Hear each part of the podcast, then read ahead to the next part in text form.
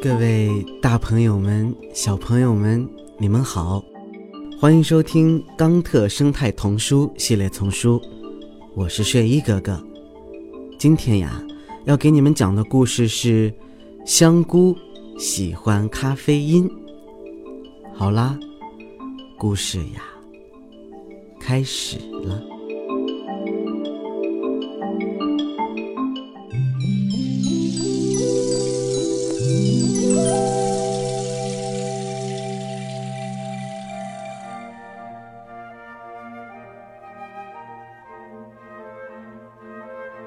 一群蚯蚓在一大堆有机垃圾中费劲地钻来钻去。哦，我需要休息。蚯蚓爸爸尖声说：“但我觉得我还是精力旺盛，十分亢奋。”我也是，我也是，我也是。一千个蚯蚓宝宝异口同声地说：“他们全都是上个月出生的。”我们该怎么告诉那些人不要把咖啡因和茶叶渣倒在有机垃圾里啊？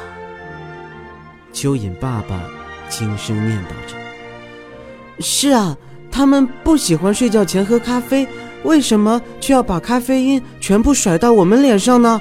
我受不了了。”最小的蚯蚓宝宝说：“哎呦哎呦，我没听错吧？”香菇好奇地插嘴。咖啡因太多会让你们受不了吗？你看，这些人懂得，就算咖啡因像蛋白质一样营养丰富，他们也不能用含有咖啡因的饲料来喂牛，不然的话，奶牛会感到紧张，产奶量也会变少。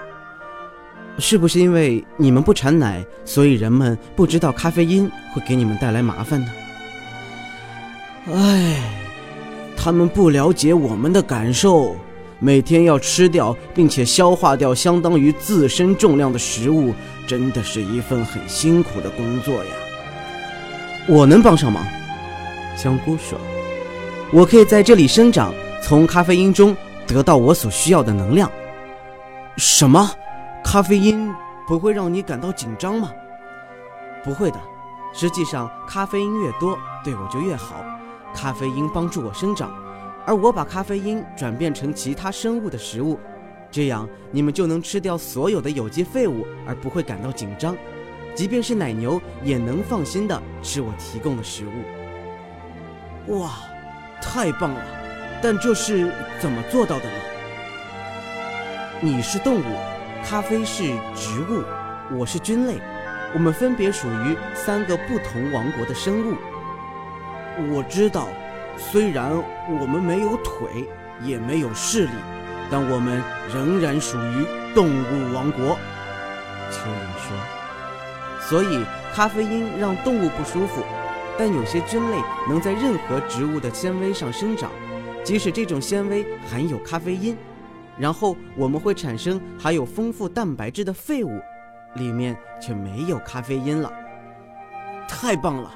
你们菌类为我们提供可以吃的食物，我们蚯蚓给植物制作食物，而牛则吃食物。不同的物种在一起，这样谁都不会感到紧张了，真好啊！呵呵呵。